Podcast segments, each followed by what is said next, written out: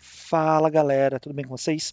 Aqui é o Fre falando. Eu estou fazendo essa introdução separadamente porque essa é a segunda parte do nosso podcast analisando uh, os cinco decks de Commander 2021 que saíram aí junto com a edição de Strixhaven. Eu e o Hugo a gente fez a gravação tecnicamente para sair num, num podcast só, análise dos cinco decks, mas ficou muito longa, então a gente resolveu quebrar em duas partes. Então a primeira parte já saiu em que a gente analisou os decks Lorehold e Prismari, então volta aí que você vai conseguir ouvir a nossa introdução e as duas primeiras e a análise dos dois primeiros decks. E se você já ouviu a primeira parte, continua aí que agora a gente vai falar dos outros três decks. A gente vai falar sobre o deck da faculdade Quandrix, que é Quandrix Quântica. Foi o terceiro deck que saiu, né? Deck Exatamente. sem a Drix Enive como comandante. E na minha opinião, o mais divertido deles, tá? Não tô dizendo que ele é o melhor, o mais forte, mas o mais divertido, tanto que é o que eu comprei. Bem, eu também. Sim, o, o, compramos decks iguais. Exato. Mas, é. é o é. seguinte. Então, daqui, na, na, minha análise, esse daqui vai ser o deck que eu fiz uma análise mais profunda, porque eu fiz a análise realmente como se fosse para mim. Isso aí. Bem, é um deck que dispensa comentários, a gente achou um deck bem bom tá? Comparando com outros, achei bem bom. Acho que o, deck do Quandrix Quântica e o deck do Sapio, o legado do Sapio Forte são decks muito fortes que saíram nessa edição, né? Depois aí vem os, os outros. Ele é um deck que ele vai gerar muito token pra gente, tá? Então ele tem uma estratégia principal de geração de tokens e tem uma subestratégia de marcadores. Né? Então a gente vai ter muita carta que gera ficha de criatura, ficha de outras coisas. E ele lida muito bem com essas fichas. E o subtema dele é marcador. Se você for usar o Adrix Nive como principal, ou se for usar o Esix também como principal, os dois são uma boa pedida. Tá? Porque Esix também é tão bom né, quanto, quanto comandante principal. Tá certo? Então, o comandante principal é Adrix Nif, só vamos falar as habilidades dele aqui, né? Duas qualquer, uma vermelha, uma verde, uma azul. Tem é um Tritão Mago 2-2, tem o Ward 2. Então, só vai ser alvo de mágica com habilidade que o oponente controla se pagar dois a mais. Se uma ou mais fichas poderiam ser criadas sob seu controle, você cria o dobro. É ficha. Então, se você tem coisa que cria tesouro, vai criar o dobro de tesouro ficha de qualquer coisa vai criar o dobro dessas fichas. É muito interessante. Gente, é, isso aqui eu estou lidando como um novo duplicador do Magic, duplicador por enquanto que está barato, espero que fique assim, né? É, porque os outros duplicadores estão muito caros, então é, processão dos ungidos está caro demais, Dublin Season está caro demais, Idas Paralelas também tá, e esse é um cara que, que veio aqui para ser um novo duplicador, e ter uma esperança aí para quem precisa de um duplicador e não quer gastar tanto assim. Mas eu acho que ele é um duplicador que não vai ficar tão caro assim. Não vai porque os outros são monocolors, então eles entram em várias combinações de decks diferentes, né? Esse daqui já é um duplicador mais específico, ele só vai entrar em decks que tem o azul e verde. Olha, eu vou te falar que eu também estou esperando muito sobre isso, viu? Porque se ficar caro, vai ficar complicada aqui a situação, mas eu espero que também não. Né? Já, já tem muito duplicador caro demais aí, né? Não vamos ter mais um caro, vamos ter um baratinho. E o E6, né, que é o sub que a gente falou aqui, é Six Flor Fractal, 4 qualquer, uma verde, uma azul, voador 4-4. Se um ou se você for, for criar um ou mais tokens, né, durante o seu turno, se for a primeira vez que você for criar isso, você pode ao invés disso, escolher outra criatura que não seja Six e cada um desses tokens viram cópias dessa criatura. Né? Então, se você, no seu turno, se você for criar token, você escolhe um bicho de qualquer na mesa aí, vai entrar como cópia daquele bicho. Então, assim, é muito bom, tá? A gente vai, a gente vai falar de algumas interações aí que vão ficar absurdas com os Six na mesa, mais a, a essa criação de token. E também seus tokens, se for o caso, você pode, criar, pode fazer cópias de criaturas chatas dos oponentes que causam, né? E aí você vai fazer cópias massivas, né? É, para causar também na mesa, né? Então, se você tem algum bicho que tem algum bicho na mesa do oponente que quando entra em jogo, destrói artefato encantamento alvo, você faz os seus tokens como cópia dele. Vai quebrar artefato e encantamento de todo mundo. Vai causar uma raiva, o pessoal vai ficar irritado, mas você está lidando muito bem com essas coisas na mesa. Então, esse Six, você for falar, ah, eu quero Six no lugar de Adrix Nive, a troca tá boa também. Bem, vamos começar então, né, Fran? Vamos falar aí das cartas que cai fora desse deck aí, que não é, analisando assim, não tem tanta carta. Para jogar o Precon, né? Não tem tanta carta assim que, que atrapalhe, tá? Mas sempre tem aquela coisinha ali que pode melhorar, né? Ele é um deck muito bom para você pegar, já colocar na mesa e já começar a jogar. Não tem, tem poucas coisas assim fora da estratégia do deck. Tem coisas que dá para melhorar, né? Que tem cartas melhores para colocar, mas pouca coisa que eu acho que realmente atrapalha falando assim, ah, esse daqui não tá sinérgico com o deck. Sim.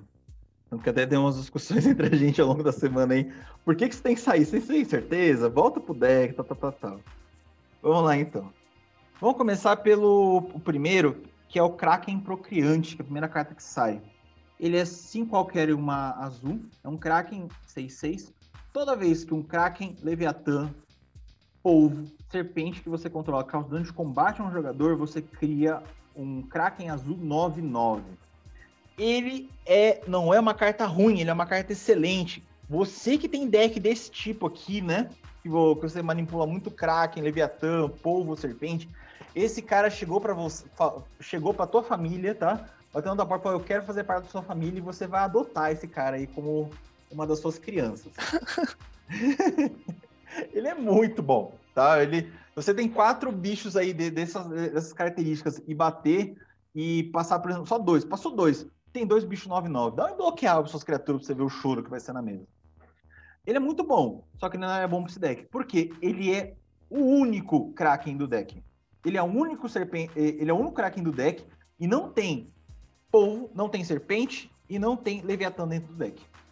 Tem uma outra criatura que poderia ajudá-lo, né? Mas é só, é só ao longo do jogo que você pode ter essa criatura tá? Que é o Verme do Recife. Quando, ele, quando o Verme do Recife, no último trigger, virar um bicho 9-9.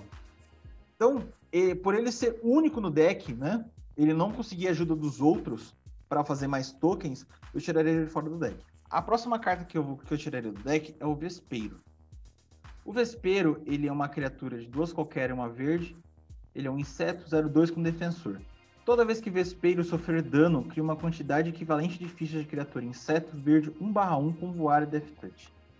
O problema do Vespeiro é que você tem que deixar ele na mesa quieto e esperar alguém bater grande, né? Com alguma criatura grande para ele morrer e fazer um monte de token. Isso daí, quer dizer, ah, tô deixando a longo prazo. Não vale a pena, né? O outro motivo é, se o cara der, alguém der dois de dano só nele, né, você perdeu o bicho. Né? Você perdeu o bicho para você fez um bicho para criar dois. Não é uma boa.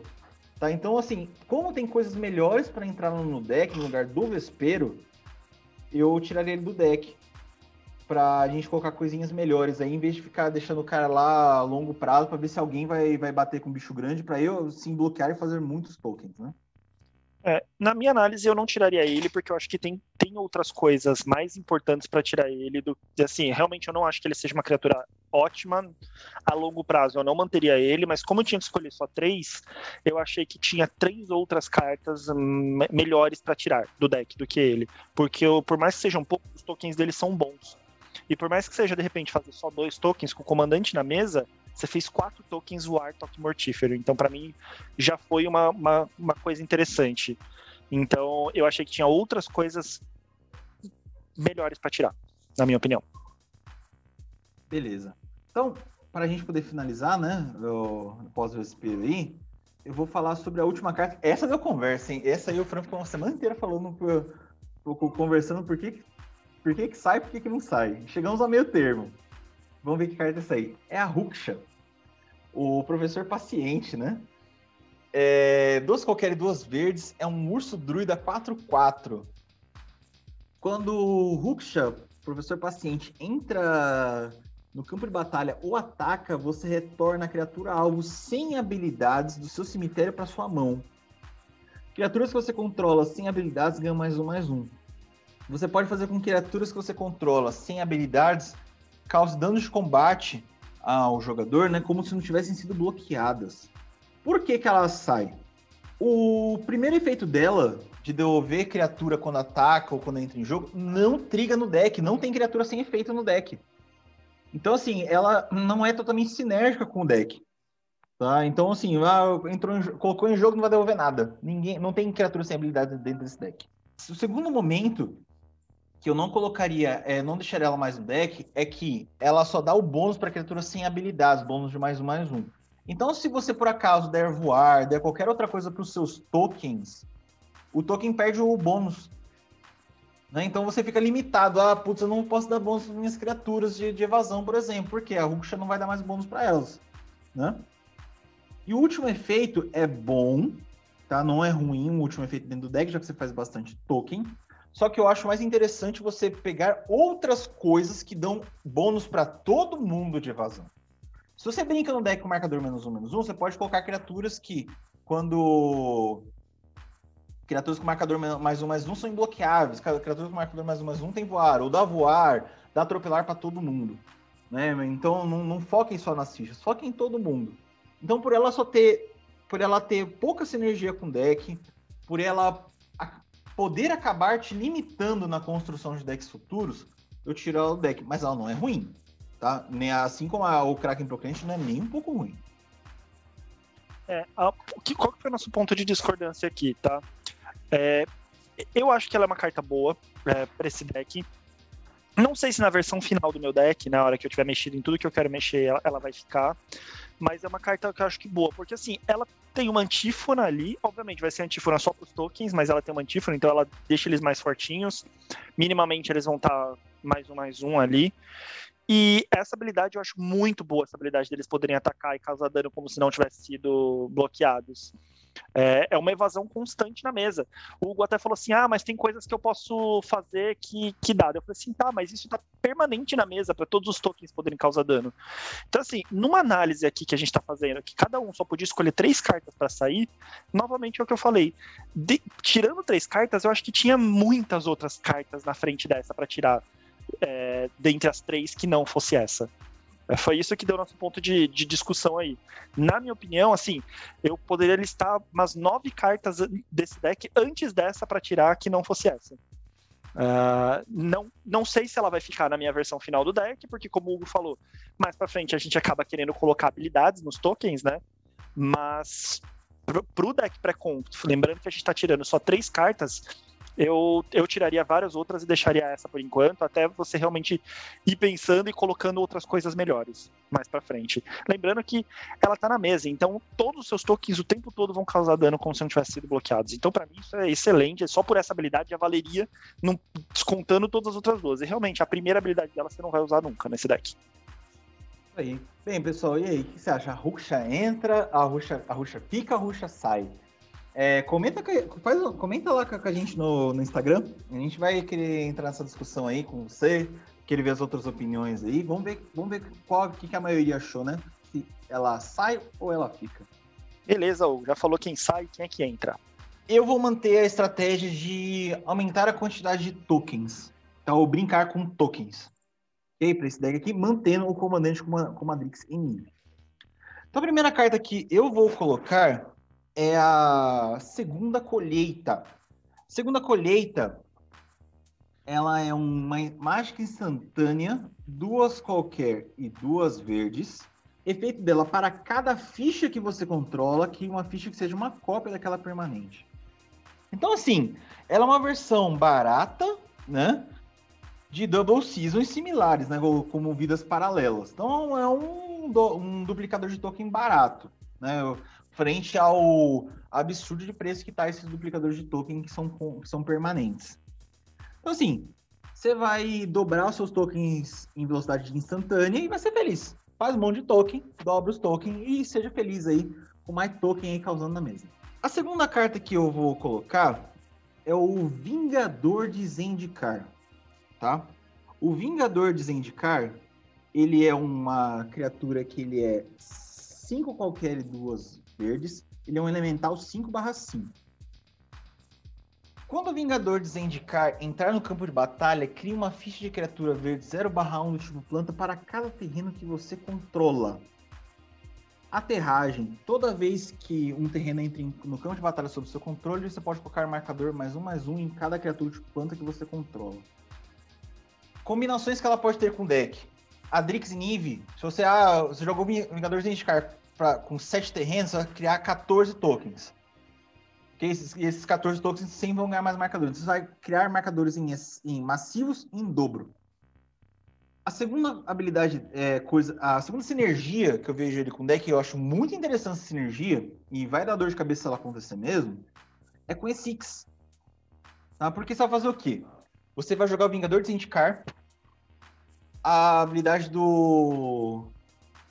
A habilidade de G6 e a habilidade do Vingador vai pra pilha. O que, que você vai fazer? Você vai escolher que cada outro token seu de planta que vai entrar entre como cópia de Vingador de Zendikar. Então, se você tem. Se eu varia 7 tokens de planta, você vai, você vai fazer 7 tokens de Vingador de Zendikar. E esses 7 tokens de Vingador de Zendikar vão entrar com. vão fazer mais plantas. Né? Então você vai. Por exemplo, se, se entra só 7 plantas, vai entrar 49 plantas. É muito token, cara. É, é, absurdo. É absurdo, é muito token. E aí, 49 tokens, se você jogar terreno, vai começar a inflar esses bichos. Fora que você vai ter um monte de Vingador Zendikar 1/1 na mesa. Tá? E a habilidade de, de aterragem vai para cada um. Né? Então, por exemplo, jogou um terreno, vai colocar oito marcadores no, na, na, em cada uma das plantas. Então, Vingador Zendikar é, se tivesse vindo no deck, ia ser um absurdo. Concordo, concordo que eu, eu, acho que o pessoal deu uma diminuída no nível desse deck aqui. Porque se colocasse Vingador Zendikar dentro do deck, ia ser um absurdo, cara. É, é, com esse Six, então. Então, assim, já é, já é complicado com a Drix. Com esse Six fica pior ainda. Não, o, eu concordo com essa carta, ela não tá, não quis colocar ela na minha lista, porque como eu falei, a minha análise aqui, eu tentei colocar cartas meio underground, né? Cartas em que a galera geralmente não, não, não são tão óbvias para colocar assim no deck e que eu vi que a galera não colocou e cartas um pouco mais baratas. Como o Vingador de Zendikar é uma carta um pouco mais cara e pelo que eu vi vários outros criadores de conteúdo falaram dela, eu optei por não colocá-la na, na, aqui nas minhas sugestões de entrada. Ainda bem, né, que o, que o Six, o trigger dele é parado por uma, pela primeira vez, né? Porque se fosse mais de uma vez, né, ia criar um loop infinito, ia ser triste com esse tipo de coisa. Mas né, imagina se fosse a segunda vez, até a segunda, terceira vez. Cara, vocês iam criar um exército infinito de bicho. E aí assim que ia ser um absurdo de caro também, com consequência. A última carta que eu vou falar aqui das minhas melhorias é uma carta que eu acho bem interessante, né? Eu uso ela num outro deck que eu tenho de Kikar. Eu acho que é uma pausa para esse, esse deck aqui, que é o, são os artesãos féricos, tá? Os artesãos féricos, ele é uma criatura 3 qualquer e uma azul, 2-2, voar. É uma fada artesão. Toda vez que uma, uma criatura que não seja ficha entrar no campo de batalha sob o controle de um oponente, cria uma ficha que seja uma cópia daquela criatura, com exceção que ela é um artefato, além de seus outros tipos. Depois, exile todas as outras fichas criadas com artesão, artesãos féricos. Então, assim, ele é uma carta que pode causar na mesa, né? Se o cara tá é, usando muita criatura com ETB, né, em vez de entrar em campo de batalha, você vai fazer também esses efeitos. Você vai dar o susto no, nos seus oponentes também, fazendo criaturas tão grandes ou tão boas quanto as dele. E assim, se você usar coisas como segunda colheita, outras coisas que fazem cópias de token, o token copiado, né, que com artesãos fé, é, féricos, não sai do jogo, só sai o token que o próprio artesão criou. E com a Drix Nive, esse efeito pode ser duplicado, né?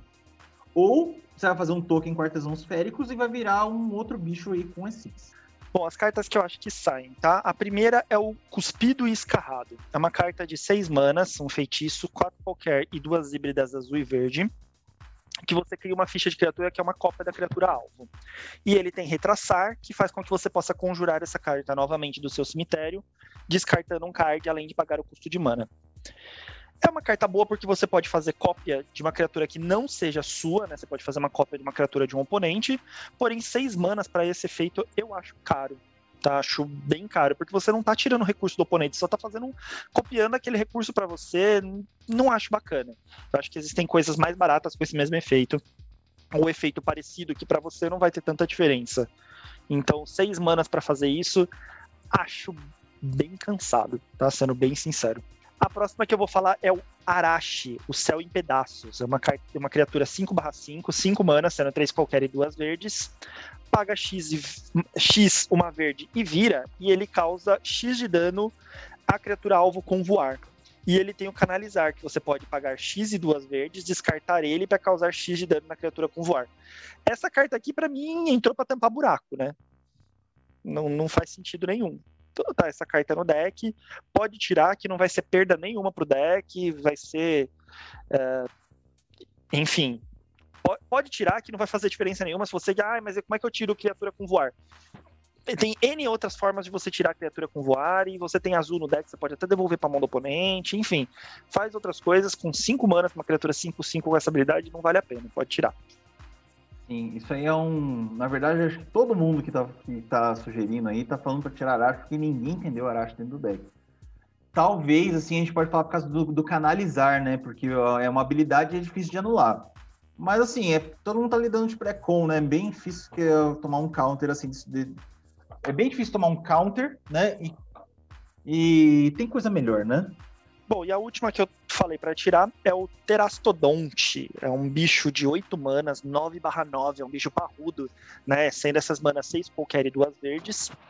Quando ele entra no campo de batalha, você pode destruir até três permanentes alvo que não sejam de criaturas. Tá? Então, é, como é alvo, podem ser suas permanentes também. Tá? Que eu acho que é por isso que ele foi colocado no deck. Porque daí, para cada permanente que você destruiu dessa forma, você faz um elefante 3/3 para o dono daquela permanente que foi destruída. Eu acho que ele tá no deck para você poder se livrar pontualmente de coisas chatas, né, destruindo, ou de repente você tá precisando de token, tá com seu comandante na mesa, destrói um terreno seu e faz, um, faz dois elefantes 3/3 novamente, muito pesado, 8 manas, para um bicho que não tem nem. É 9-9, mas não tem nem atropelar, vai destruir três permanentes aí, dá um elefante 3/3, que é uma, que é uma criatura forte ainda pro oponente. Não gosto dessa carta. Para deck nenhum. Para mim, essa carta não merecia nem ser rara, tinha que ser incomum. Eu acho essa carta bem ruim, bem cansada. Não, não, não curto. Pro meu estilo de jogo, ela não vale a pena. Então eu tiraria ela do deck. Muito bem. Entrando aí então nas cartas que eu vou sugerir para entrar, tá? Uh, a primeira carta, lembrando que, como eu falei, eu sugeri cartas que tentei ser, buscar cartas baratas e que eu vi que outras pessoas não sugeriram. Então a primeira delas é a Hidra Encapuzada. A Hidra Encapuzada é duas verdes mais X. Ela entra em jogo, ela não tem poder e resistência, ela é 0 0. Ela entra em jogo com X marcadores mais um mais um nela. Uh, então, se você pagou ali, se você pagou oito manas, né, duas verdes mais seis, ela vai entrar com seis marcadores mais um mais um. O legal dela é que ela pode entrar um bicho grande. Esse deck é um deck que rampa fácil, né? Você faz bastante terreno rápido. Então ela rapidamente entra grande por ter bastante marcador nela. Uh, e ela vai ficar batendo bastante nos oponentes. Então ela vai bater 6-6, né? Ali no oponente. E se o oponente tirar ela, tomou um board wipe, ela morreu, você vai fazer X marcadores, mais, você vai tirar todos os marcadores mais um mais um dela e transformar em criaturas em cobras verdes 1/1. Então ela tinha seis marcadores, no exemplo que eu dei. Quando ela morre, ela vai criar seis cobrinhas 1/1. Ok? Ela tem ainda mais uma habilidade aqui que é metamorfose de 5. Então você pode, não quer pagar o X, quer pagar só 5, você vai fazer ela metamorfose. Quando ela for voltada para cima, é, ela vai ela entra em jogo com cinco marcadores mais um mais um. Então, assim, minimamente você pode fazer ela com, com cinco aí, né? Com cinco marcadores, só vai depender do tempo da metamorfose aí dela virar, flipar para cima. Ela ainda por cima combina com outro equipamento que existe nesse deck, que é o arnês fractal, né? Que toda vez que a criatura equipada com arnês fractal ataca, dobre a quantidade de marcadores nela. Então, que ela tenha entrado com três marcadores, a hora que você bater ela equipada com arnês fractal, ela já vira seis depois já vira 12. Né? Então, duas pancadinhas que você der, mesmo o oponente esteja ali bloqueando, depois dá um jeito de tirar esse bicho para fazer um monte de criatura aí, um monte de token. É bem, é bem interessante tá, a Hydra dentro desse deck, fazer dobro de token, como, puxando esse Six de novo. Esses tokens podem virar cópias de outros seres na mesa. É, é um, é um bicho complicado de se lidar. Né? Então, Mesmo que seja por metamorfose, mesmo que seja pagando custo X, ele dá, dá trabalhinho na mesa. Próxima carta que eu vou sugerir de entrar é a Soul Foundry, né? A Forjaria da Alma. Como é que é o nome em português? Forja da Alma. Fundição de Almas. Fundição de Almas. Isso mesmo. Fundição de Almas é um, é um artefato, quatro manas. E ele tem a habilidade de, de imprimir, né? Quando ele entra em jogo, você seleciona um card de criatura da sua mão é, e remove de jogo impresso, né? Na, nessa carta. E daí você paga X vira e você cria um token da, de criatura que é uma cópia da carta que você estampou nessa carta. Lembrei, não é imprimir, é estampar. Que você estampou nessa nesse artefato. Ela é bem útil com cartas que têm efeito de quando entra em jogo, que daí você pode ficar fazendo isso todo turno, paga X, vira, faz o token e tem algum efeito de quando entra em jogo. Lembrando, comandante na mesa, você vai fazer dois tokens, então uma criatura. Então você tem uma criatura na sua mão que você faria e faria só aquela criatura. Com essa daqui, você tem a vantagem de que você vai fazer duas vezes aquela criatura, né? Você perdeu ela, removeu ela da sua mão, porém, todo turno você pode virar e fazer duas vezes aquela criatura com o comandante. Acho muito boa, muito útil e não é uma carta tão cara. Uma carta que eu vejo que, na verdade, muitas vezes a galera esquece dela. Uma carta meio subestimada, mas aí com, com esse comandante, é certeza que essa carta aí vai, vai ver muita mesa. A última carta que eu vou falar, ela não tem tradução em português, tá? O nome dela em inglês é Bloodspore Trinax. É uma criatura duas qualquer e duas verdes, 2 2. Ele tem Devorar 1. Então, o Devorar é aquela habilidade que, quando ele entra em jogo, você tem que sacrificar um número qualquer de criaturas. E daí é esse bicho aqui, esse Trinax, ele entra em jogo com aquela quantidade de criaturas que você sacrificou e marcadores mais um mais um nele. Uh, e daí, para cada outra criatura, toda vez que uma outra criatura que você controla entrar no campo de batalha, ela entra com X marcadores adicionais nela, sendo X o número de devorar que esse bicho entrou. Então vamos lá. Uh, você tem lá um monte de tokenzinho barra 1 que você fez, que estão meio aleatórios fez o Trinax com quatro manas, sacrifica todos esses tokenzinhos, ele vai entrar, então vamos supor, você tinha quatro tokens lá, sacrifica quatro tokens, o, o Trinax vai entrar com quatro marcadores mais um mais um nele. Então, ou seja, você já fez ali um bicho quatro manas 6-6, né? Porque ele é 2-2 mais os quatro marcadores. A partir dali, toda vez que você fizer uma criatura, uma criatura a criatura vai entrar com esses marcadores mais um mais um adicionais nela, vai entrar aí mais 4, 4. Lembrando que você faz esse deck, a estratégia principal é fazer os fractais, que são criaturas com marcadores. Então ele é um deck já com a estratégia de marcador. Então toda vez que você fizer um fractal, ele vai entrar com a quantidade de marcadores, né? Que o fractal entraria normalmente, mais 4. Eu acho isso muito bom, é uma carta excelente, que eu acho que combina muito com esse deck, e é uma carta que eu vejo que é pouco, pouco falada, né? A galera não costuma falar muito dela. Bom, então o que, que a gente tem aí de cartas que você acha do Quandrix que seriam legais para outros decks? Bem, a Drix Nive, já falamos que é o novo duplicador de tokens, né? Então, assim, qualquer deck que, que tem azul e verde e precisa fazer tokens em excesso, né? Ou duplicar seus tokens, a Drix Nive é a nossa nova opção, tá? Então, o primeiro destaque que eu dou é o próprio comandante, porque ele serve para muito deck. A outra, o outro destaque que eu dou aqui nesse deck é uma carta que eu achei muito interessante e não tem habilidade parecida na, na combinação de cores, que é o Super Simplificar. Ele é um feitiço, três qualquer, uma verde e uma azul, exila todas as criaturas.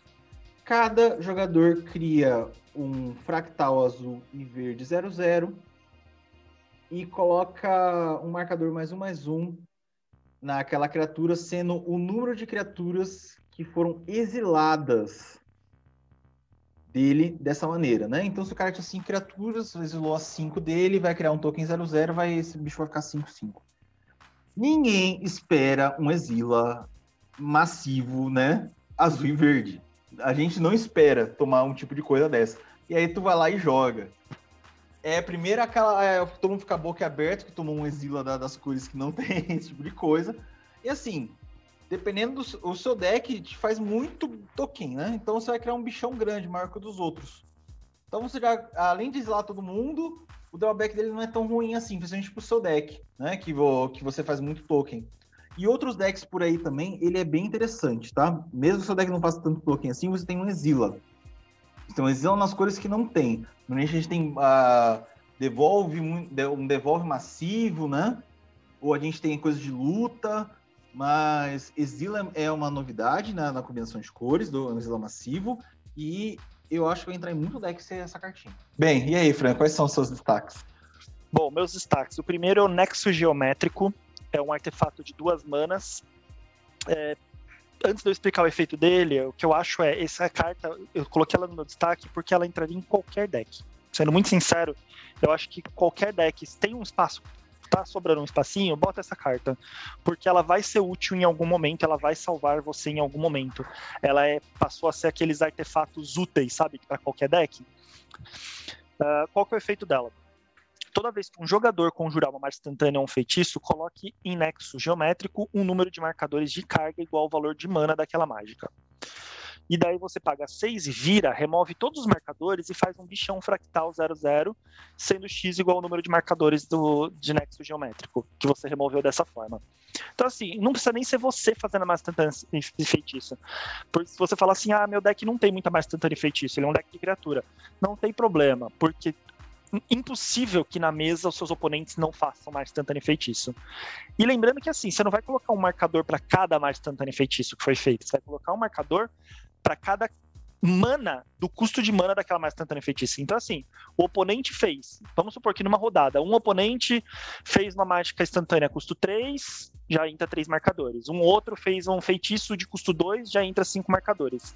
No seu turno, sobrou 6 manas, vira, você já fez um bicho 5-5. Então, mesmo que seu deck seja de token, seu deck seja de criatura, é, você está fazendo criatura usando as mágicas dos oponentes para fazer essa criatura. Então, assim, é, é ótimo até para aqueles decks que, para aquelas mesas que todo mundo dá muita remoção, sabe? Dá muito board wipe. Board wipe geralmente é quatro manas, né? Então já entrou quatro marcadores ali. E você, na volta, mesmo que você não tenha nenhuma criatura na mão, você fez uma criatura ali 4-4. Minimamente, né? Por causa do board wipe. E você vai ser o único ali com criatura que conseguiu se refazer rápido ali na mesa.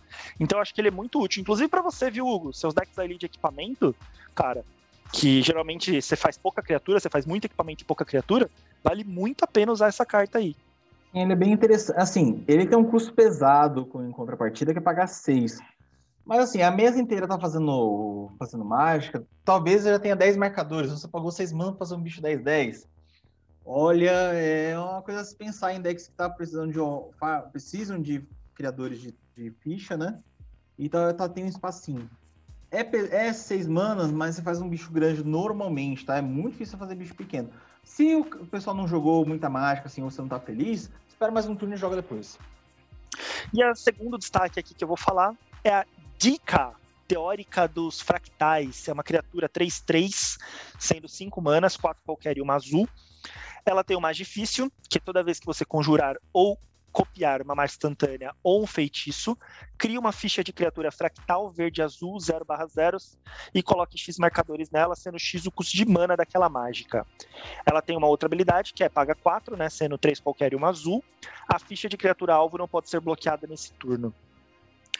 É, eu coloquei ela porque ela é uma, ela é uma carta que eu acho que ela é excelente para o deck de, de Prismari, que a gente falou agora há pouco.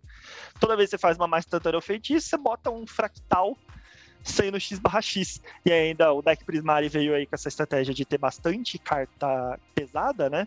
Então você vai fazer uns fractal parrudo com ela. Então eu acho ela excelente aí para inclusive o, o, outro deck aí da própria edição, né? Acho que vale a pena você ir atrás para pegar e colocar no outro deck da edição.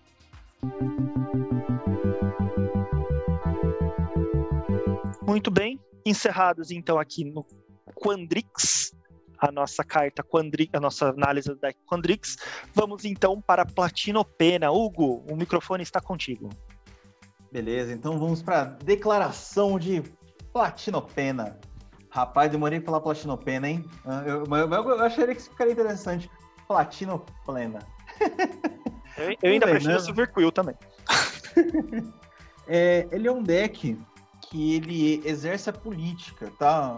A política na mesa. Então, é um, deck para o cara que gosta de conversar, é um cara que do, deck, o cara que gosta de negociar, é um deck que provavelmente eu vou ter porque eu gosto de falar bastante. O Fran sabe que eu não calo a boca no jogo. O Fran sabe que eu negocio até com, com o diabo, né? Então, é um deck provavelmente que eu vou pegar depois, porque eu gosto de decks políticos, ou vou pegar as peças que eu achei interessantes para montar um deck político. Porque discurso é ótimo no jogo, né? Você criar aliado, ganhar, ganhar, na, no, ganhar no falatório. Eu, eu, gosto desse tipo de jogo. É, mas mais uma vez é o que a gente falou na nossa análise de Strixhaven, é. né? Ele é um deck que veio para ser político, mas ele não teve coragem de ser realmente um deck político. Eu achei que ele veio relativamente fraco aí na politicagem. Mas enfim, análise minha, vamos agora para frente. É, é uma característica mesmo. Eu achei que faltou coisas mais fortes de política, uma coragemzinha, mas tá até ok, né? E ele tem uma sub-estratégia é, de marcadores, né? Esses marcadores vão, que vão entrar no. Não são marcadores mais um mais um, são marcadores. Esses marcadores vão dar algumas habilidades pra gente aí, né? Com, com uma subcomandante, né? Que é a Felisa, que uma criatura que não seja ficha morre, se ela tinha marcadores, você vai criar token 2-1 igual nos marcadores sobre. Né? Então o cara pode ter marcador de iniciativa, marcador de voto, marcador de indestrutível, marcador de ímpeto, marcador mais um mais um, marcador menos um menos um, vai criar token igual a quantidade de marcador que tinha sobre. Né? Então é, interessante. Bem, vamos lá então, depois de falar, falar um pouquinho da estratégia, é, vamos falar então do que, que sai e o, o que, que entra, né? Só um detalhe, pessoal, para minha análise o comandante não sai tá? Então, Brena a Demagoga, que é uma qualquer, uma branca e uma preta, 1/3 voar é um bruxo, um bruxo ave. Voar, né, toda vez que um jogador ataca em um de seus oponentes, se aquele oponente tiver mais vida que alguns outros oponentes, a, o, joga, o, jogador atacante compra uma carta e coloca dois marcadores sobre uma criatura que ele controla, né? Então, o cara que tiver mais vida é o cara que vai apanhar mais né? Vai apanhar, vai, vai, vai ser forçado a apanhar pelos outros, né? Porque vai dar draw, o cara vai ganhar draw, vai colocar marcador no bicho. Então ele é um bicho que exerce um pouco a política, né? Por indo na, na lógica da política, eu mantenho a Brina, né? Falei Brena, é Brina. Então a gente vai usar a Brina e se fosse mudar, eu mudaria pro dragão criador da casa, que é o Xadrix Platinopena, mas falaremos mais pra frente. Então, tudo é baseado na política, não mudei para a lógica da Felisa, não. Para começar as cartas que saem, eu vou falar a primeira, que é o voto do dever. O voto do dever, ele é uma aura, duas qualquer, uma branca, é um encantar criatura, que a criatura encantada ganha 2, 2, tem vigilância e não pode atacar nem você nem seus planes não, nem, nem seus planes walkers, né? Eu e o Fran gostamos de carta de voto né? Porque, tipo, infla o bicho, deixa o bicho do cara grande para bater nos outros. A gente gosta disso aí. Mesmo a nossa mesa fazer só, só realmente batendo quando a gente atiça, a gente gosta das cartas de volta. Mas essa carta de volta é perigosa, né? Porque ela dá vigilância. E vigilância é complicado. Porque o cara vai ter um bicho grande, esse bicho grande vai ter vigilância, e você não vai poder bater de volta. Tá? Porque vai ter um bicho grande te, te atrapalhando. Então, por dar vigilância, se desse iniciativa, ficava no deck. Mas por dar vigilância, eu acho vigilância algo complicado para se lidar, uh, sai do deck. A outra carta que eu, que eu escolhi aqui para sair é a joia cobich, é a cobichada. a joia cobiçada que eu escolhi para sair. Ela é um artefato de 6 manas. Quando ele entra em jogo, você compra 3 cartas. Vira, adiciona 3 manas de uma cor à sua escolha. Toda vez que uma ou mais criaturas que o oponente controla atacarem você e não forem bloqueadas, aquele jogador comprará três cards e ganhará o controle de joia cobiçada. Desvilha. O seu deck é político. O seu deck brinca com a política. O seu deck tem que ter um ameaçador de se me bater, você será punido. Como é que você vai ganhar, vai ter retórica com uma joia cobiçada na mesa? Pô, você tá pedindo pros caras te bater. Ah, não me bate não que eu vou matar, se eu matar esse bicho aqui. Tudo bem, eu vou comprar três cartas e vou, vou ganhar o controle de uma pedra de mana muito boa. É como ela faz com que as suas retóricas vão pro lixo, porque os caras vão querer bater em você por causa da joia, cobiç, a joia cobiçada, eu tirei ela do deck. Ela não serve pro deck de política, tá? Ela te dá um alvo na testa. Bem, a última carta aqui para mim que sai é a técnica de encarnação. Ela é um feitiço que ela é quatro qualquer uma preta. Ela tem uma habilidade nova chamada de demonstrar, que quando você caça essa mágica, você pode copiá-la. Né? Se você fizer isso, um oponente também pode copiá-la. Né? Então é para brincar. ah, vamos copiar a mágica aí para fazer também? Beleza. A habilidade dela é triture cinco cartas, depois retorne uma criatura do seu cemitério para o campo de batalha. Esse deck é um deck político, ele precisa de peças para fazer a política e ele não pode ficar perdendo cartas do deck desse jeito. Tá? Se você copiar, é 10 cartas pro lixo. Você pode muito sim perder o incom, você pode muito sim perder aquelas cartas que fazem o pessoal ter medo de bater em você, ou você perde aquelas peças que você quer negociar com as pessoas.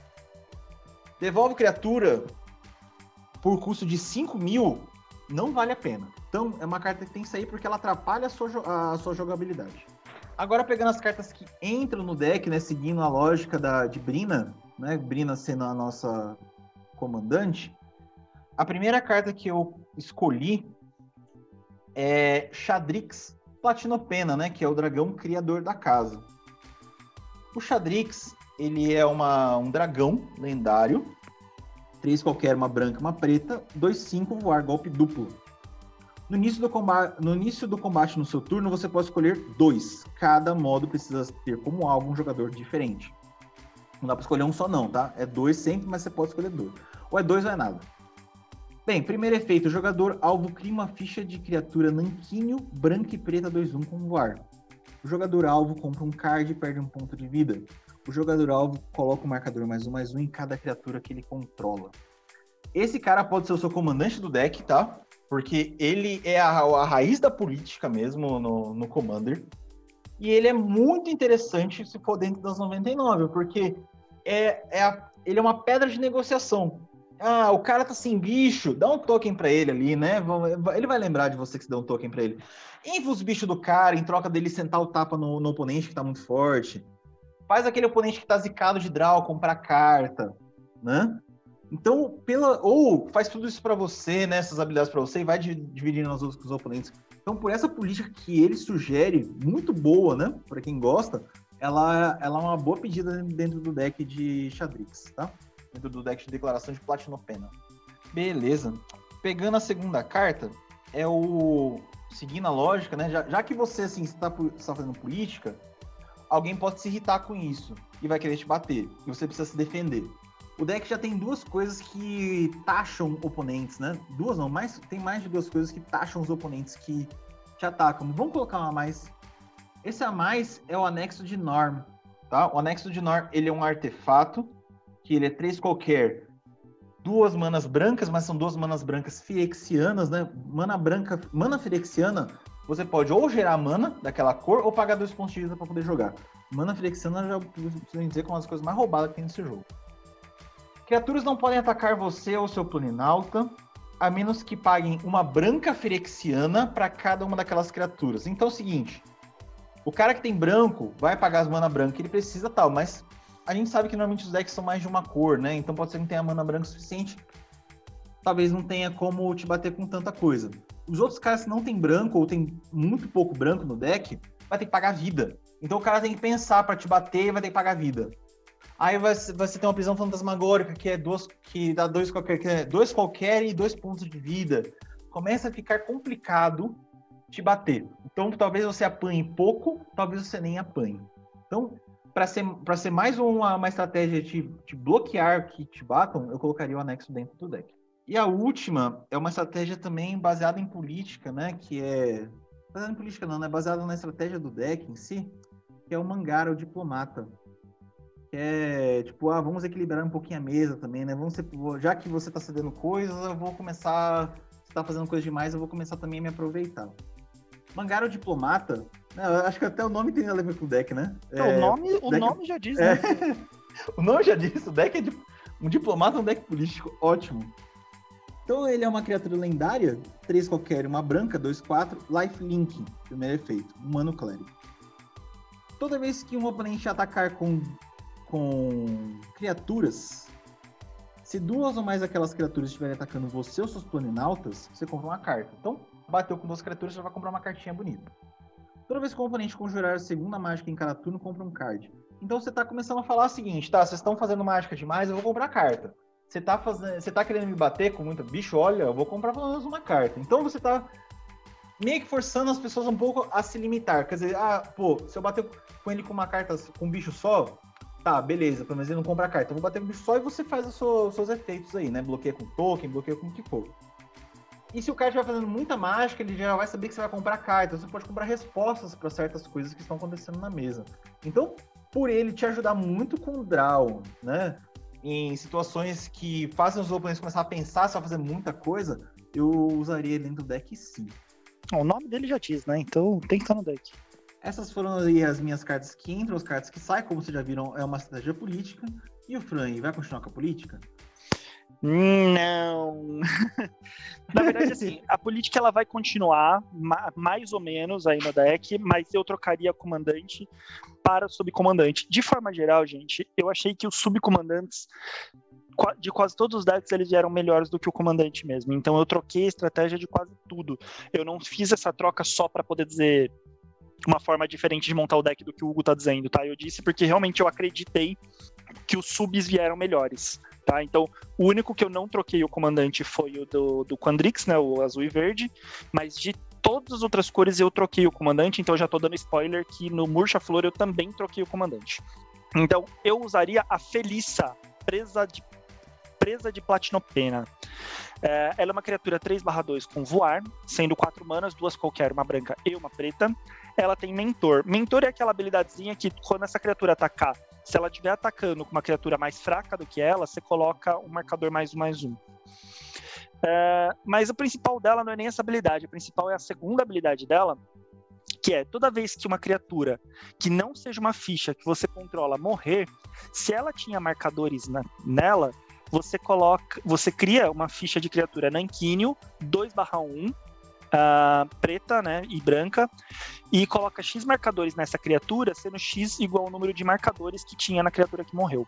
Errou! É, eu acho que isso dá umas possibilidades bem legais. A gente não tinha uma carta com essa habilidade, então por isso que eu acho que ela torna ela uma carta diferentona. Ela é um vampiro mago, então ainda por cima ela entra no deck de vampiro aí, de Markov, se você tem e tudo mais, então é bacana, mas não é disso que eu ia falar. É, eu acho que ela te dá uma, uma possibilidade estratégica bem legal aí pro, pro deck. Bom, e daí o que, que eu tô sugerindo, levando em consideração essa estratégia dela de marcadores, né? E daí quando morre criar os nanquíneos, que é bem legal. O uh, que, que eu estou sugerindo aqui de, de melhorias para esse deck? A primeira melhoria que eu estou sugerindo é o Felidar Retreat. Como é que é o nome disso em português? Por que eu peguei essa carta em inglês? Refúgio dos Felidares. Isso, valeu.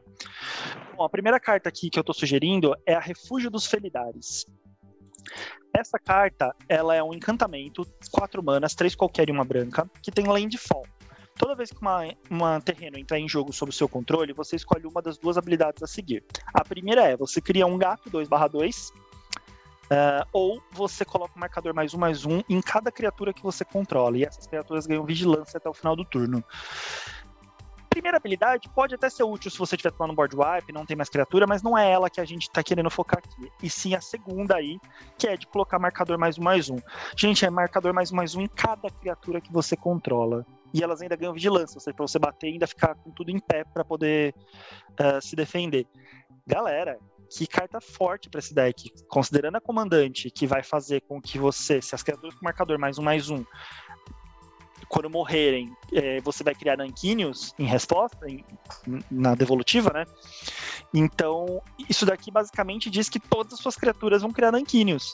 Uh, essa carta tem uma, uma sinergia muito grande com a Felícia, porque uh, você vai colocar X marcadores na criatura. Então você está dizendo que todas as suas criaturas, quando morrer, vão gerar outras criaturas. Lembrando que X é a quantidade de marcadores que você. X criaturas que você vai criar é a quantidade de marcadores que tem. Então, uma criatura sua que morreu com três marcadores vai criar três Nanquinions. É, isso é excelente. Você vai criar um monte de criatura. Então, uma tá morrendo para você criar várias. Tá morrendo uma grande para criar várias menores aí, várias 2/1. É, é, excelente essa habilidade, essa estratégia. Então, acho que é, é muito sinérgica com a Felissa. Vale a pena você utilizar. A segunda carta que eu vou sugerir para vocês colocarem é uma carta que eu acho que as pessoas deveriam usar mais. Essa carta que eu acho ela muito boa.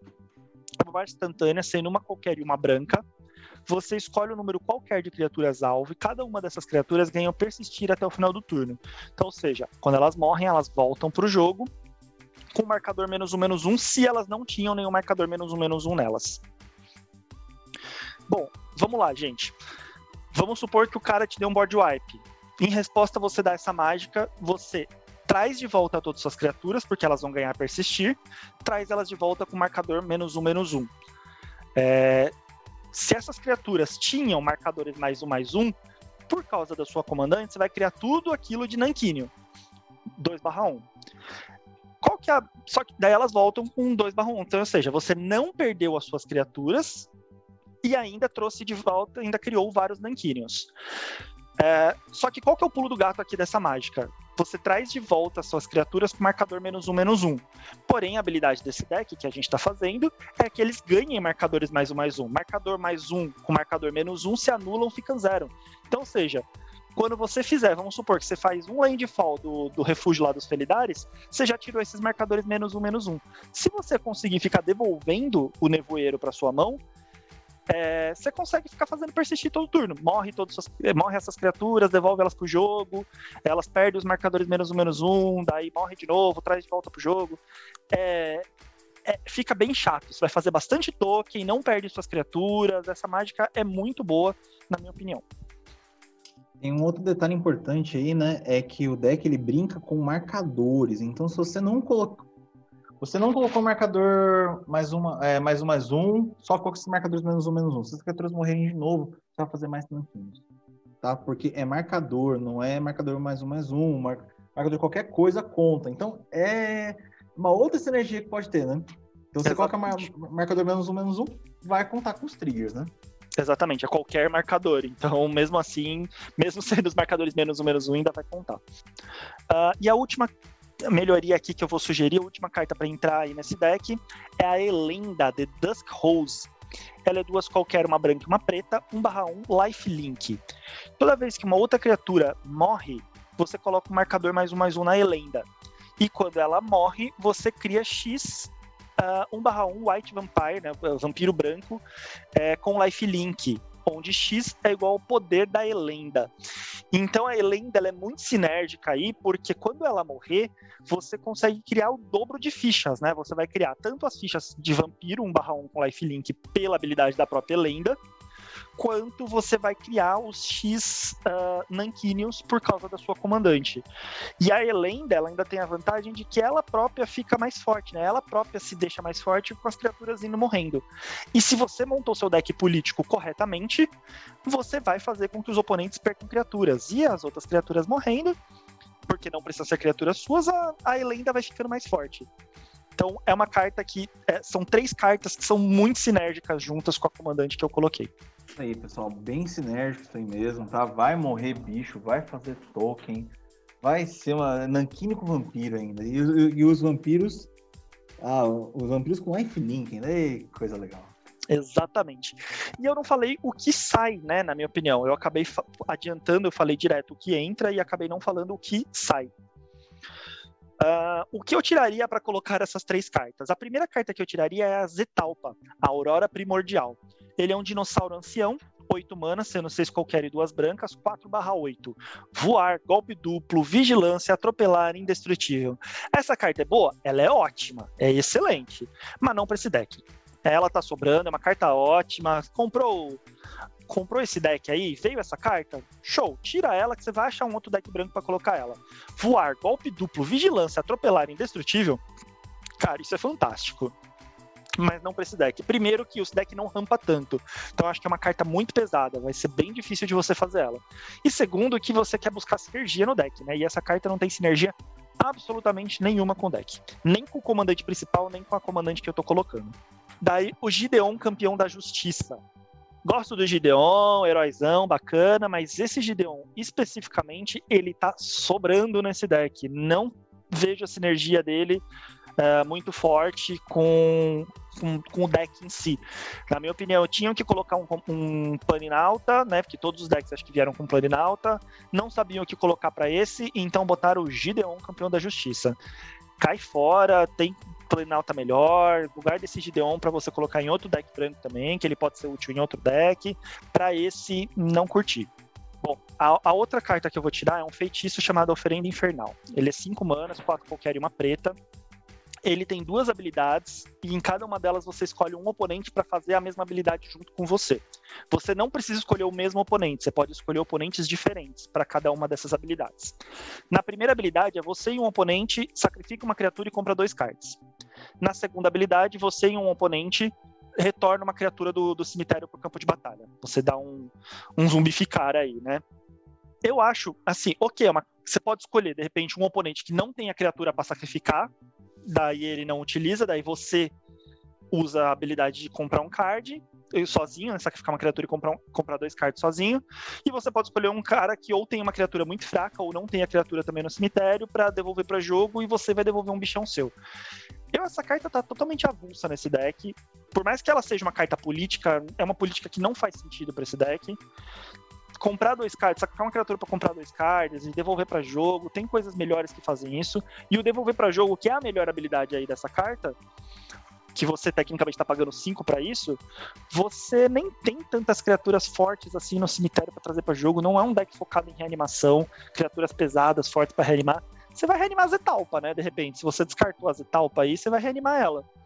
Mas como eu falei, eu também tô tirando a Zetalpa, então também não faz sentido usar essa carta. Para mim pode sair tranquilamente.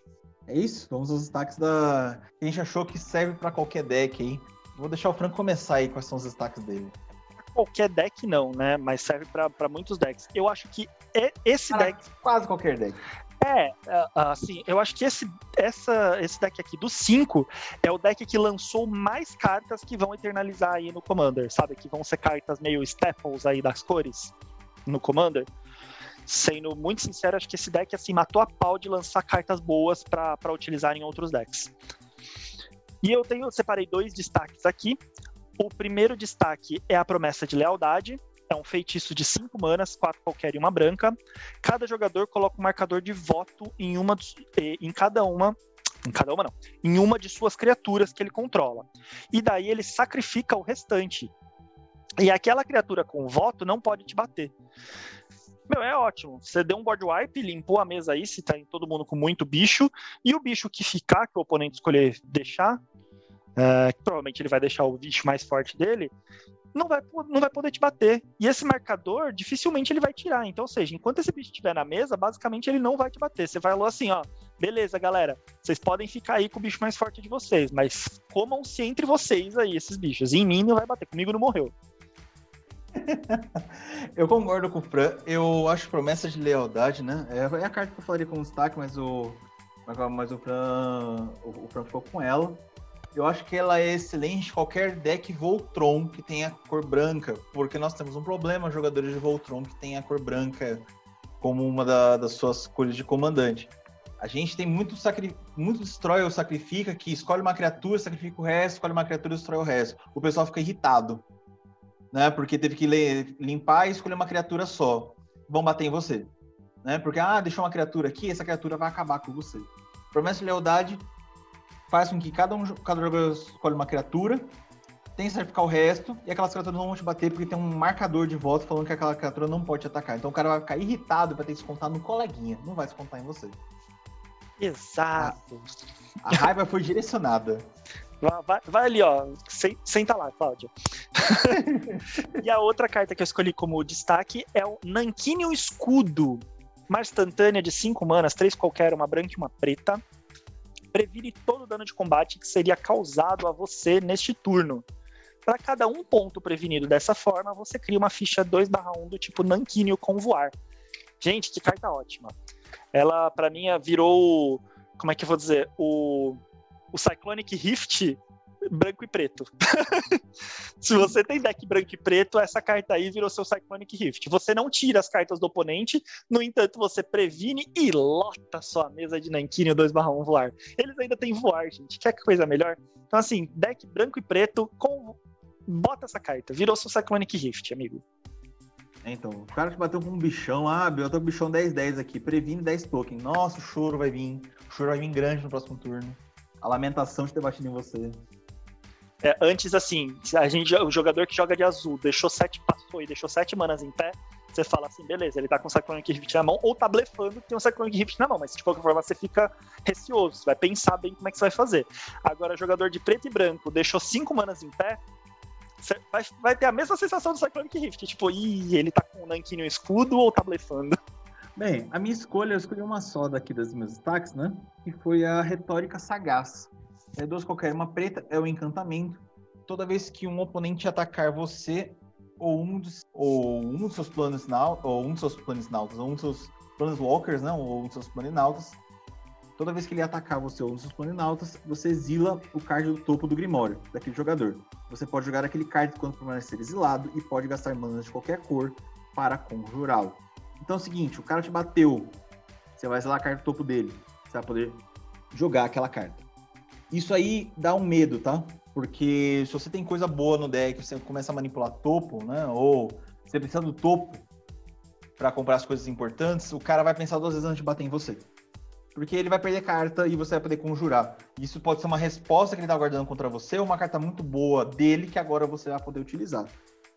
Isso é muito bom em decks pillow forte que tem preto, né? Então é um é um mais um dos raros encantamentos pretos que fazem a pessoa pensar duas vezes antes de bater em você. Então, deckzinho aí de pillow forte que que tem preto, isso aqui acho que é uma novidade bem interessante aí pro, pro deck.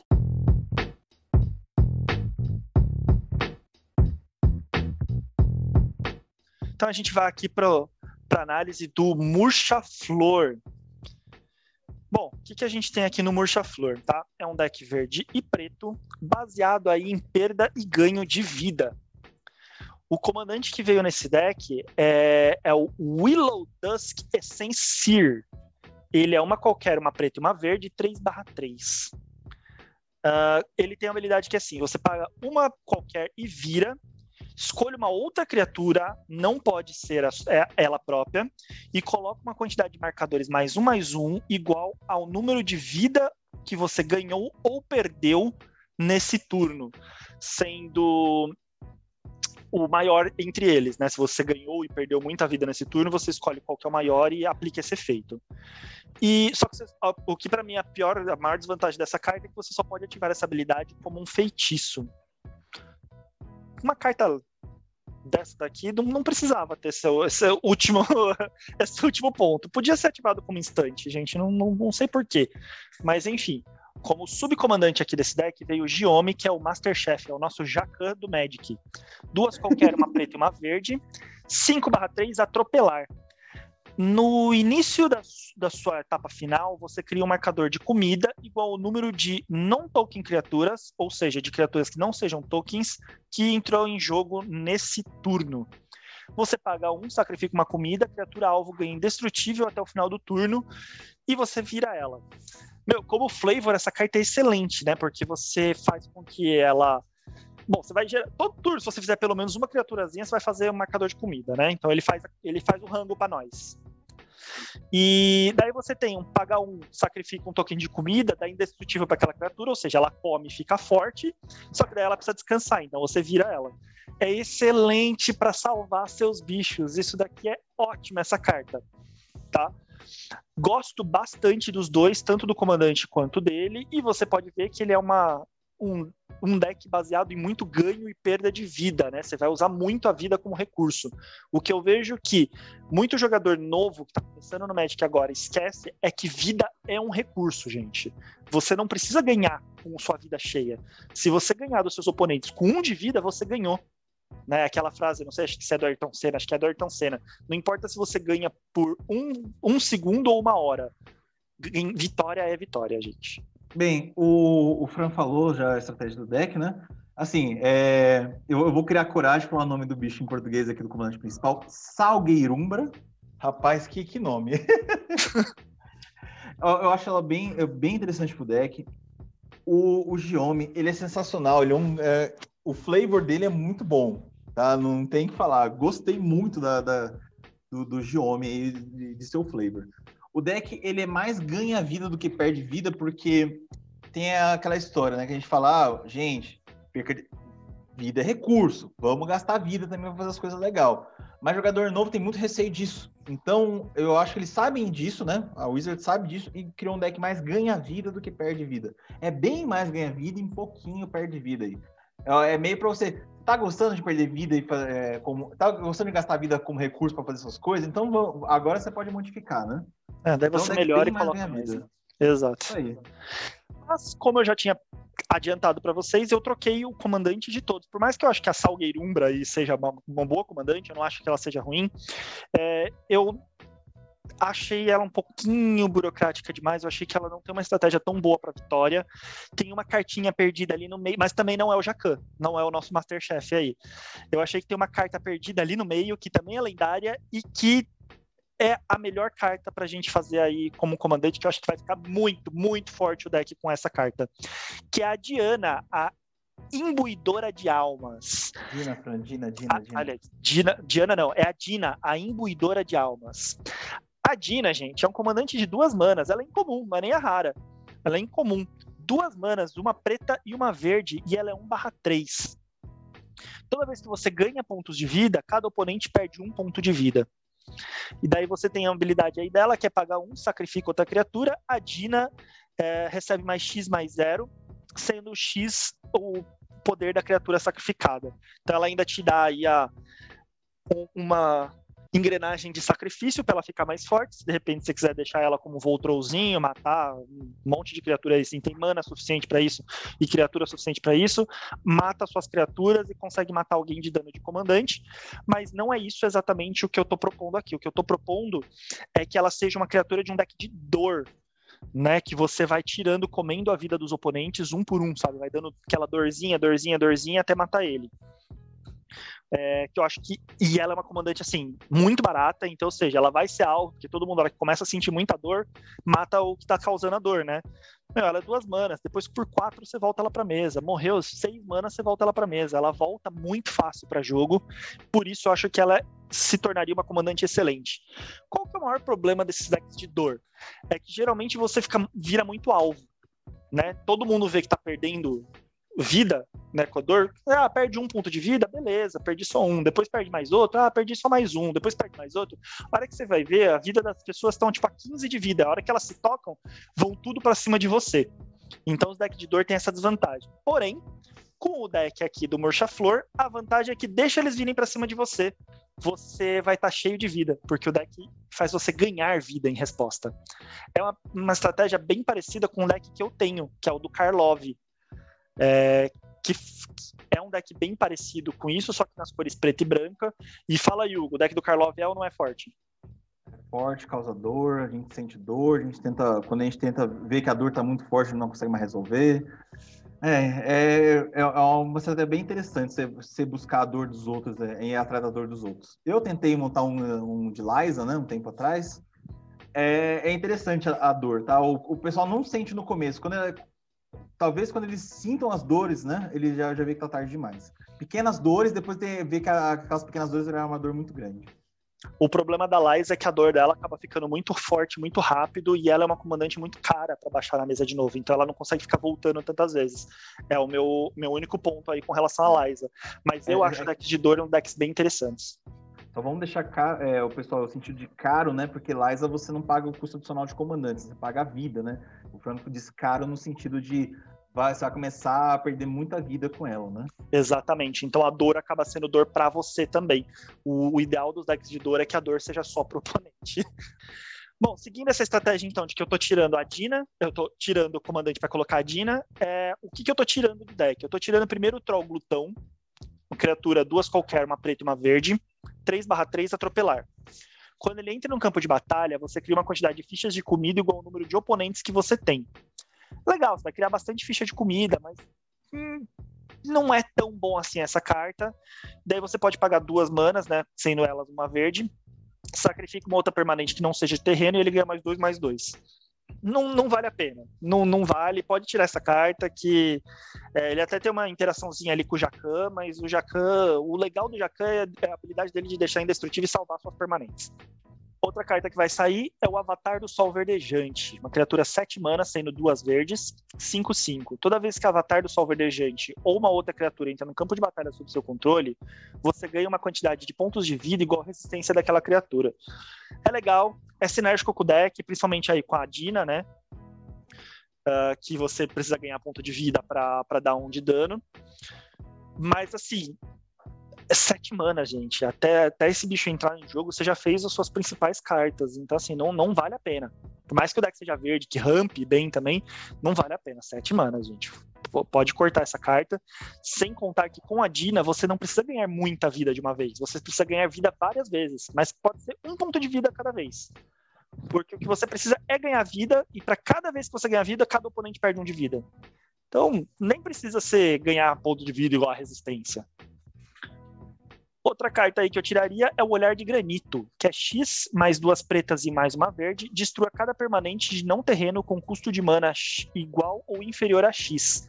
Tem board wipe melhor, gente, mais barato. Isso daqui pra você tirar toda a carta de custo 1, você precisa pagar 4 manas. 4 manas para tirar um monte de carta de custo 1 não vale a pena. Então, pode tirar. Olhar de Granito é uma carta muito cara pro efeito que ela tem. Bom, e daí seguindo aí, então, falei o que eu tiraria, vamos falar o que eu vou incluir primeira carta que eu vou incluir é a Savra, a Rainha Golgari. É uma carta que, inclusive, na minha opinião, já devia ter vindo dentro do deck. É, porque ela é a cara do deck. É, o que eu acho que eles não colocaram é por causa da lore, porque ela tem o nome Rainha Golgari no, no, nome, né, e tudo mais. Então, por isso, acho que eles não quiseram para não misturar com Ravnica né? Para não, para não ter essa mistura aí com Ravnica. Então a Savra é uma criatura, duas qualquer, uma preta e uma verde, 2 barra 2. Toda vez que você sacrifica uma criatura verde, você pode pagar 2 de vida. Se você fizer, cada outro oponente sacrifica.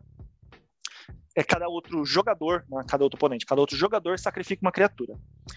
Toda vez que você sacrifica uma criatura verde, você pode você ganha 2 de vida. Lembrando que as pestes, que tem várias coisas que faz peste nesse deck, são pretas e verde. Então, quando você sacrificar uma peste, inclusive a própria Dina te dá uh, o motor para você sacrificar a peste, quando você sacrificar a peste, ela é preta e verde. Então você não precisa pagar vida, porque o que você ganha você perde, e os oponentes ainda vão sacrificar criaturas. Então é um ótimo motor aí de sacrifício para você limpar a mesa do oponente e fazer com que todo mundo sacrifique aí criaturas. Então a Savra muito boa, vale a pena entrar no deck. A segunda carta que eu vou falar é o Cálice da Vida. Lembra que eu falei, gente, que com a Dina você não precisa ganhar muita vida de uma vez. Então você não precisa fazer aquela mágica que vai fazer com que você ganhe 20 de vida. E eu aprendi isso com o meu deck de Karlov. Tá? Eu não preciso, no meu deck de Karlov, eu não preciso ficar ganhando muita vida de uma vez. Eu preciso ficar ganhando poucas vezes vida, porque o trig vai acontecer em cada vez que eu ganhar vida. Então, o Cálice da Vida é excelente. Ele é um artefato três manas uh, incolores, você vira, ganha um ponto de vida. E daí ele tem um outro efeito que é, depois disso, se você tiver ao menos 10 pontos de vida a mais que o seu ponto de vida inicial, você transforma o cálice da vida. Daí você vira ele e ele vira o cálice da morte. O cálice da morte é uma carta que vira o jogador alvo perde 5 pontos de vida.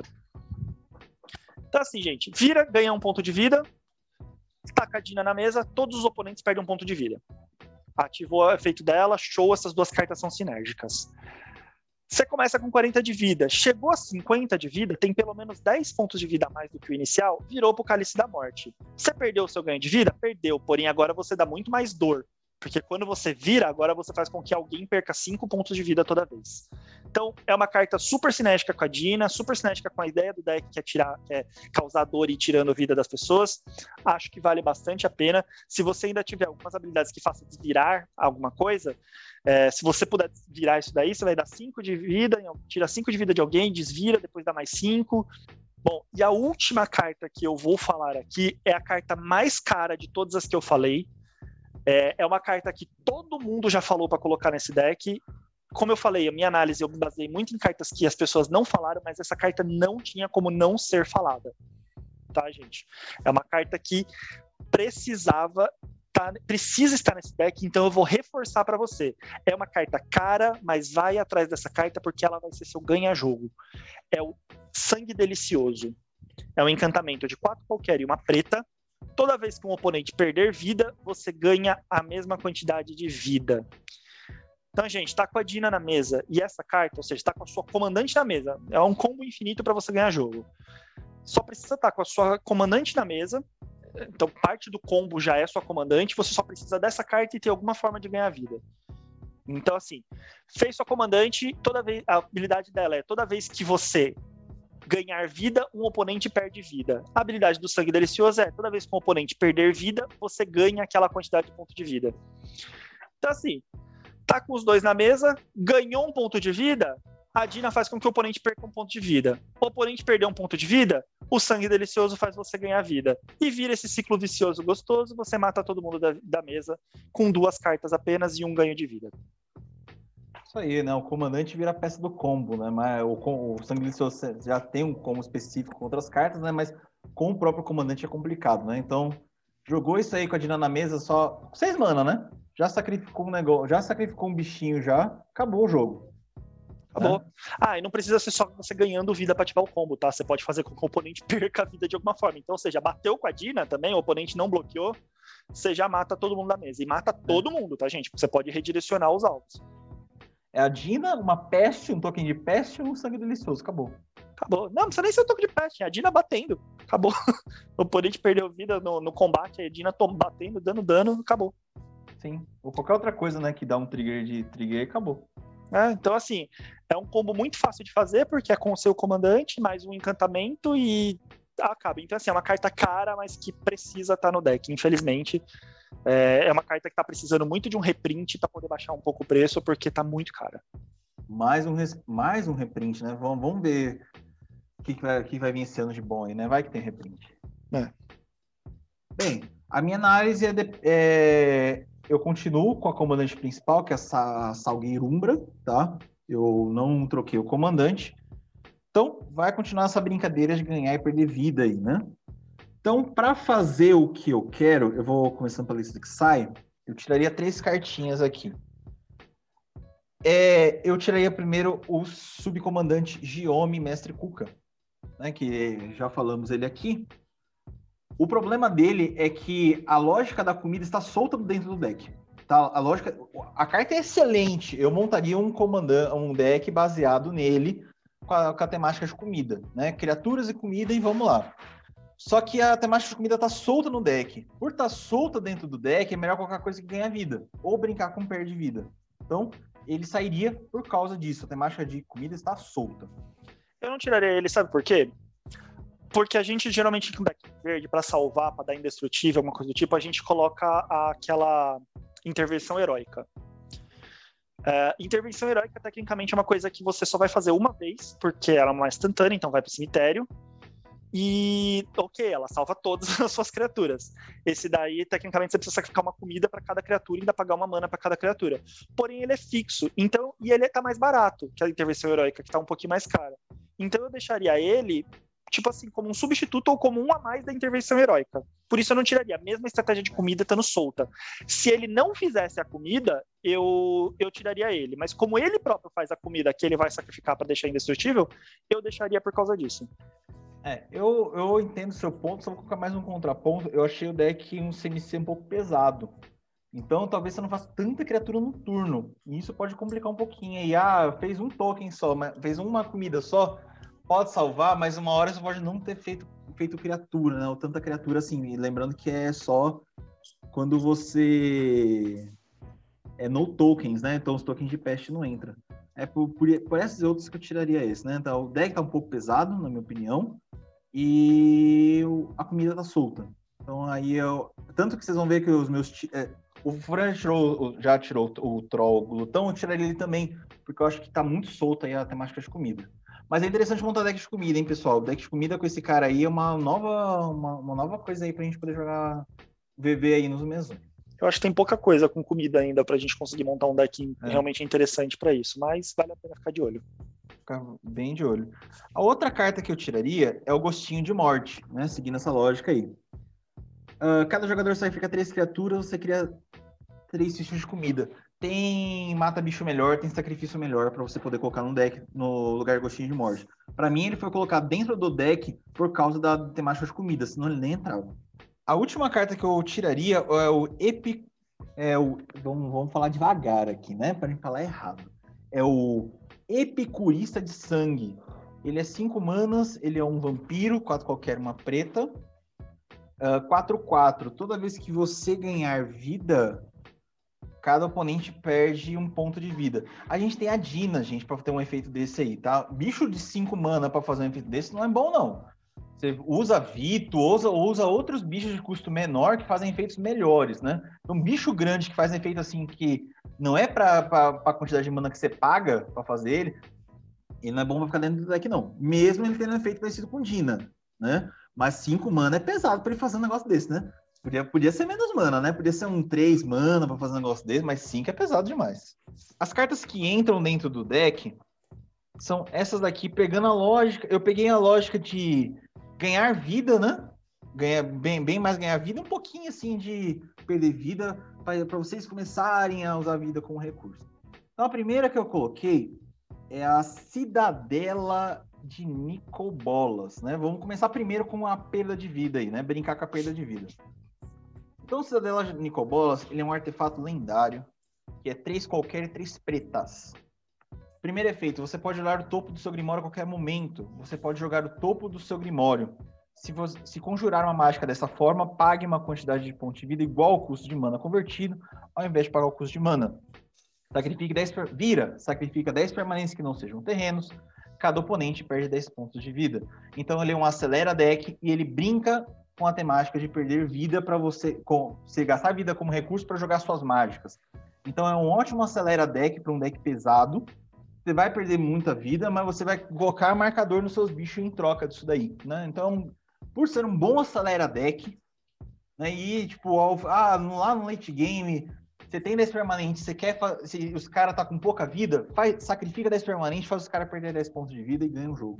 Então, por ser talvez um ganha jogo no final, por ser um bom acelera deck aí e brincar com perda de vida, eu colocaria dentro do deck. Eu acho excelente, acho que a melhor carta, se você vai manter essa estratégia de perder vida nesse deck, que é a estratégia do comandante aí principal, essa é a primeira carta que você tem que ir atrás. Não é uma carta cara, tá? Uns 10 reais, mais ou menos. E, meu, vai atrás, porque é, essa carta é excelente, porque acelera muito o seu topo. Eu também uso ela no meu Karlov. E as, toda vez que ela cai na mesa, eu faço assim muita coisa na sequência. Só trava a hora que chega nos terrenos, né? Daí dá uma travada. Com a diferença é que no meu Karlov, eu dificilmente eu uso a segunda habilidade dela, que é a de sacrificar 10 permanentes, porque o meu deck de Karlov é meio Voltron. Então eu tenho poucas criaturas na mesa. Poucas permanentes na mesa. Já com a Dina e com o deck da Dina, com o deck da Dina, não, do, do deck da Salgueirumbra, você vai ter peste, né? O deck tem bastante coisa que faz as pestezinhas. Então você pode sacrificar 10 pestes de repente. Então, pessoal, é, a segunda carta que eu vou falar para entrar dentro do deck é para auxiliar uma coisa que eu comentei, né? Eu comentei que o deck eu tô achando um deck um pouco pesado e ele precisa ter ramp, né? Precisa gerar muita mana. Então, para aliviar um pouco aí a situação e ser sinérgico com o deck ao mesmo tempo, eu escolhi a Alquimista Talentosa como segunda carta, que é um elfo druida, três qualquer, uma verde, saiu agora em Strixhaven. 2-5. Vira adiciona manas de qualquer cor. Vira adiciona X manas de uma cor, sendo, sendo X a quantidade de pontos de vida que você ganhou nesse turno. Então, assim, se o deck está muito mais voltado para ganhar vida, você ganhou 5, 6 pontos de vida, vira ela você vai gerar seis manas, né? Já deu um ramp absurdo para você. Ah, ganhou 10 pontos de vida, sei lá. Um ramp mais absurdo ainda, né? Então, quanto mais você ganhar vida, mais manas você vai gerar. E vai, vai ajudar bastante aí, né, nos custos pesados de algumas mágicas de dentro do deck. Então, por ser um bom um ramp que é necessário dentro do deck e ser um bom ramp que é sinérgico com a estratégia, eu colocaria dentro do deck de Murcha-Flor, né? O deck de feitiçaria de Murcha-Flor. Bem, a última carta que eu colocaria, o Mercador Cinzento de Asphodelos. Ele é uma criaturinha que é três qualquer e duas pretas. Ele é um zumbi 2/4. Efeito. Quando o, mer o Mercador Cinzento de Asphodelos entra no campo de batalha, cada oponente perde X pontos de vida, sendo X sua devoção ao preto você ganha uma quantidade de pontos de vida igual ao total de pontos de vida perdidos dessa maneira, né? Cada mana preta nas suas permanentes em jogo contam como a sua devoção ao preto. Então é o seguinte, no mínimo, tá? Você vai fazer com que cada oponente perca dois pontos de vida. Se você estiver enfrentando quatro pessoas, você ganhou oito. Nossa, 8, vi... 8 pontos de vida. Salgueirumbra já vai dar 8 marcadores mais um mais um para qualquer um. Então, assim, ele faz você ganhar muita vida de maneira rápida. É um bom tapa na cara dos seus oponentes, ok? Tem muita coisa preta dentro do deck, então você. Pô, se os caras perder 6, 7 pontos de vida, já é triste. E você ganha muito vida muito rápido. Então, outros triggers que dependem de você ganhar vida, né? Por exemplo, uma coisa que o Frank gostou bastante, que é o Tivash, né? O invocador do escurecer, que você vai fazer uma ficha de demônio voar igual a quantidade de vida que você ganhou nesse turno. Então, tipo, o mercador vai. Ah, você fez, você fez os caras por o suficiente pra você ganhar 10 pontos de vida. Cara, você vai fazer um demônio 10, 10 voador, né? Então é uma das sinergias do deck. Tem várias outras, então, com, com, inclusive com a própria comandante. Então, por isso, eu colocaria dentro do deck. Ele é bem bom para fazer os caras perderem vida e você ganhar muita vida. Não tem, não tem muito o que falar. O marcador cinzento é ótimo. Eu já dei muito tapa na cara altíssimo em, em oponentes, principalmente porque deck com preto geralmente faz muita carta cujos custos de vida, os custos de mana são tipo três pretas, duas pretas. É, preto geralmente costuma ter custos dessa forma, assim, então é muito fácil ele entrar na mesa já dando 6, porque ele próprio já 2, né, de, de lealdade, aí da cor preta. Então é muito fácil ele entrar na mesa já dando 6 no oponente. Acho que eu vou falar meus destaques aí pra gente poder finalizar o último dos decks aí, né, que é feitiçaria de Rapaz, tô enrolado nessa parte aqui. A feitiçaria de Murcha Flor. Eu só queria, antes de você ir pros seus destaques, Hugo, eu só queria falar de uma carta. Se você tiver cento e, cento e lá vai cacetada reais para gastar numa carta, que vai muito bem com a estratégia aí do que o Hugo tá falando, de perder de vida, né?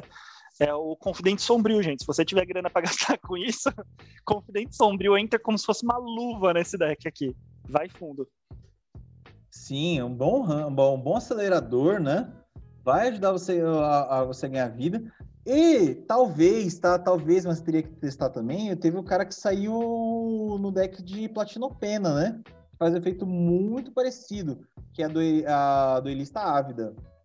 Então, pode ser sim uma, uma, boa, uma boa opção aí pra vocês colocarem dentro dos decks. Tendo grana. é, que o Confidente Sombrio, tá, acho que o menor dele deve estar uns 130 reais. Então, falando aí do, dos meus destaques desse deck, eu começaria pela Iedora, Jardineira dos Túmulos. Ela é 4 qualquer, uma verde, é um druida ente lendário 5-5. Efeito: toda vez que outra criatura que não seja a ficha que você controlar morre, você pode devolver ao campo de batalha com a face voltada para baixo sob o controle do dono.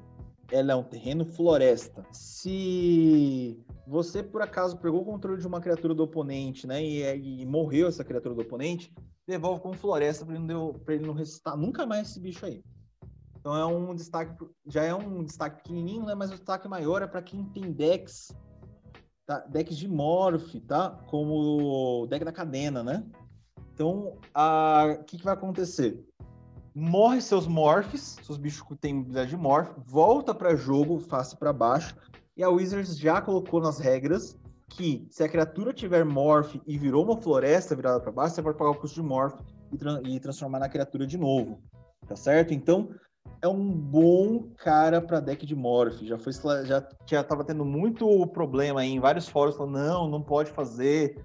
Se, a, se o bicho tinha morph e com a habilidade de Edura voltou como voltou como uma floresta, não vai desenvolver o morph, vai sim. Morph e megamorph funciona com ela. É, a outra carta que eu dou também como meu destaque aí, né? É a Conjuradora do Sangue de Char... o Sangue do Charco. Ela é para você combeiro, né? É, pra você combeiro, você gosta de ser xingado. Então é o seguinte, ela é um bicho que ela é 4 qualquer, uma preta, 3, 5 voar, um vampiro bruxo. Paga uma qualquer, uma preta vira.